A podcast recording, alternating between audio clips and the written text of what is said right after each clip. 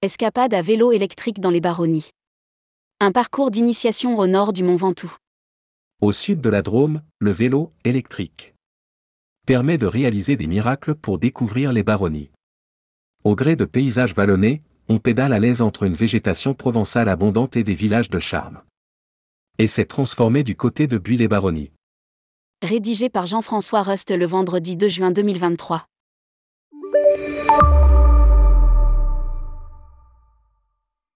Avec le Ventoux en fond de scène, dur de résister à l'appel du vélo. Le géant de Provence donne des fourmis dans les jambes mais restons modestes. Sans entraînement, nous n'avons pas envie de finir comme Tom Simpson. Aussi la bicyclette à assistance électrique est-elle la bienvenue dans ces baronnies provençales dont certaines routes de col dépassent facilement les 1000 mètres d'altitude. Au nord du Ventoux, ce territoire a tout pour plaire aux amoureux de la petite reine. Des itinéraires champêtres peu fréquentés, même au plus fort de l'été des paysages de campagne rurale où règne une incroyable diversité agricole. Des villages perdus à la pierre calcaire dorée, inconnus du tourisme de masse. Des hébergements conviviaux en gîte ou en chambre d'hôtes.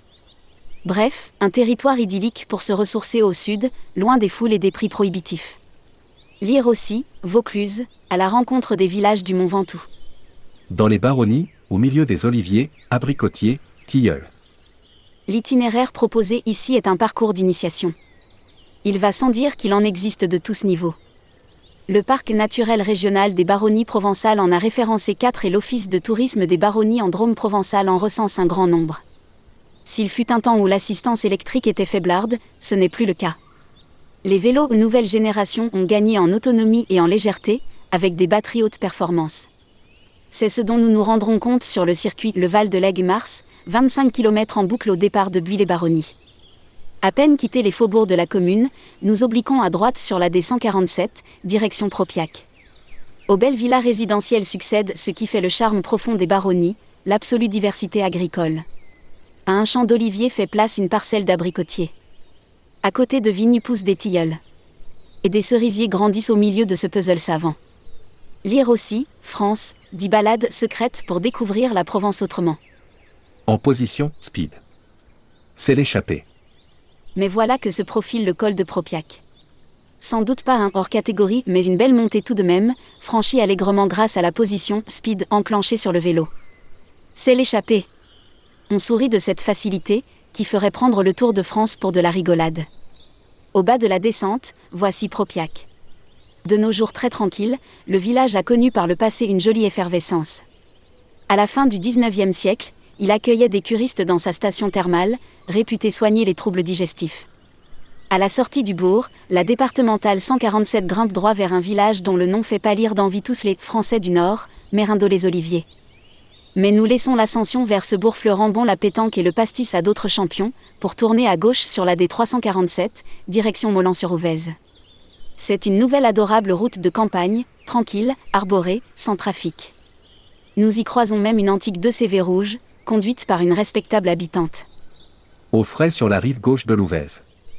La descente vers Molan est agréable. Nous arrivons au cœur de cette place fortifiée, terre de vignobles et d'arboriculture.